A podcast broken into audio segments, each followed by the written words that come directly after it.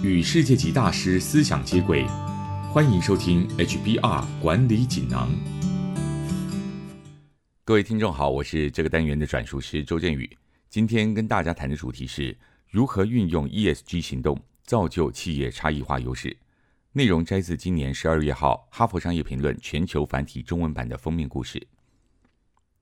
企业越来越无法忽视环境、社会与治理，也就是 Environmental。Social and Governance，简称 ESG。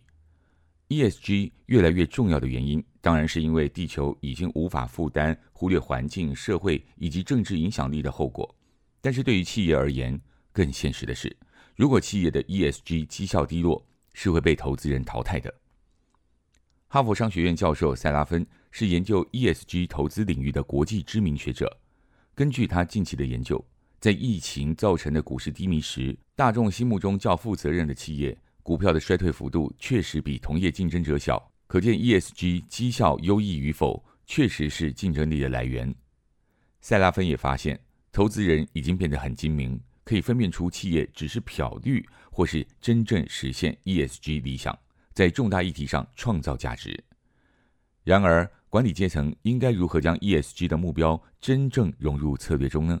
你可以采取以下五项行动。行动一：采行有效的 ESG 策略。若要提升长期的财务绩效，ESG 计划就必须做好策略的差异化，以便与竞争者有所区隔。就像任何策略一样，首先应该决定要在哪个领域运作，以及如何胜出。而 ESG 运用的情况因产业而异。例如，在能源与运输产业。投资转向低碳经济就变得日益重要，影响企业的成本与毛利。但在科技产业，减少碳足迹的相关程度就不如打造多元性的组织，后者能够增强品牌声誉，并且增加营收。企业领导人的策略挑战在于要能预见有哪些 ESG 主题会兴起，成为重要的产业驱动力，也就是要抢在竞争对手之前观察出需要哪些驱动力，例如。IKEA 已经开始彻底重新思考产品设计，它的目标是创造可以再利用、再翻新、再制造或者是回收的产品，借此延长产品的使用年限。这项策略把企业目标与社会需求连接起来，并让公司品牌差异化，与竞争对手有所区隔，同时还能够增加营收。行动二：建立负责机制，整合 ESG。董事会不该被排除在 ESG 计划之外。实施 ESG 策略时，必须在营运与策略方面进行大规模变革。行动必须要从最高阶层着手，由董事会开始推动，然后扩散遍及整个组织。董事会应该负责确保 ESG 指标，使其能够恰当地纳入高阶主管薪资的考核标准，并委由审计委员会在适当的时机。定期衡量和揭露 ESG 指标的表现。高 ESG 绩效组织的特点之一，就是他们有一套完整的流程，能将 ESG 议题纳入董事会的工作以及高阶主管的薪酬审核标准中。行动三：界定企业目的，并以这个目的为核心，打造企业文化，采用由上而下的方法来推动永续性和优良治理。